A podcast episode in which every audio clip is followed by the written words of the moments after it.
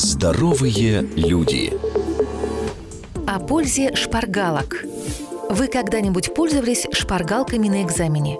Если вы не одалживали их у кого-то, а писали сами, то наверняка заметили, что могли неплохо ответить и не заглядывая в свои записи. Потому что собственноручно написанные шпаргалки работают на запоминание – на этом основан простой прием, который помогает вам запоминать на 50% больше информации из любой прочитанной книги. Причем запоминать надолго.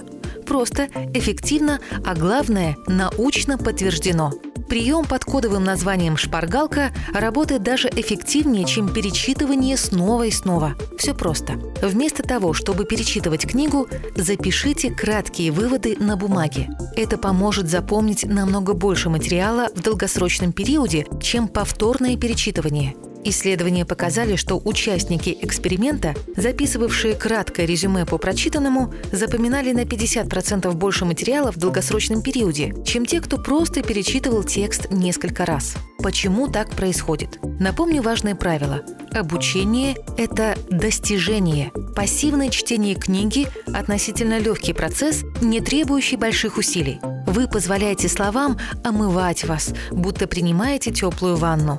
Вам не нужно мобилизовать себя или утруждать, а приложение меньших усилий дает меньшую степень обучения.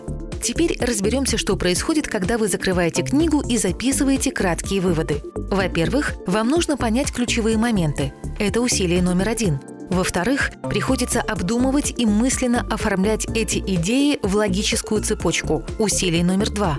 И, наконец, нужно записать все на бумаге. Это еще одно усилие плюс дополнительное повторение. Исходя из правила «больше усилий, больше обучения», подобные шпаргалки – отличный способ усвоить материал. Здоровые люди с Мартой Мальфар. Ежедневно на радио «Вести».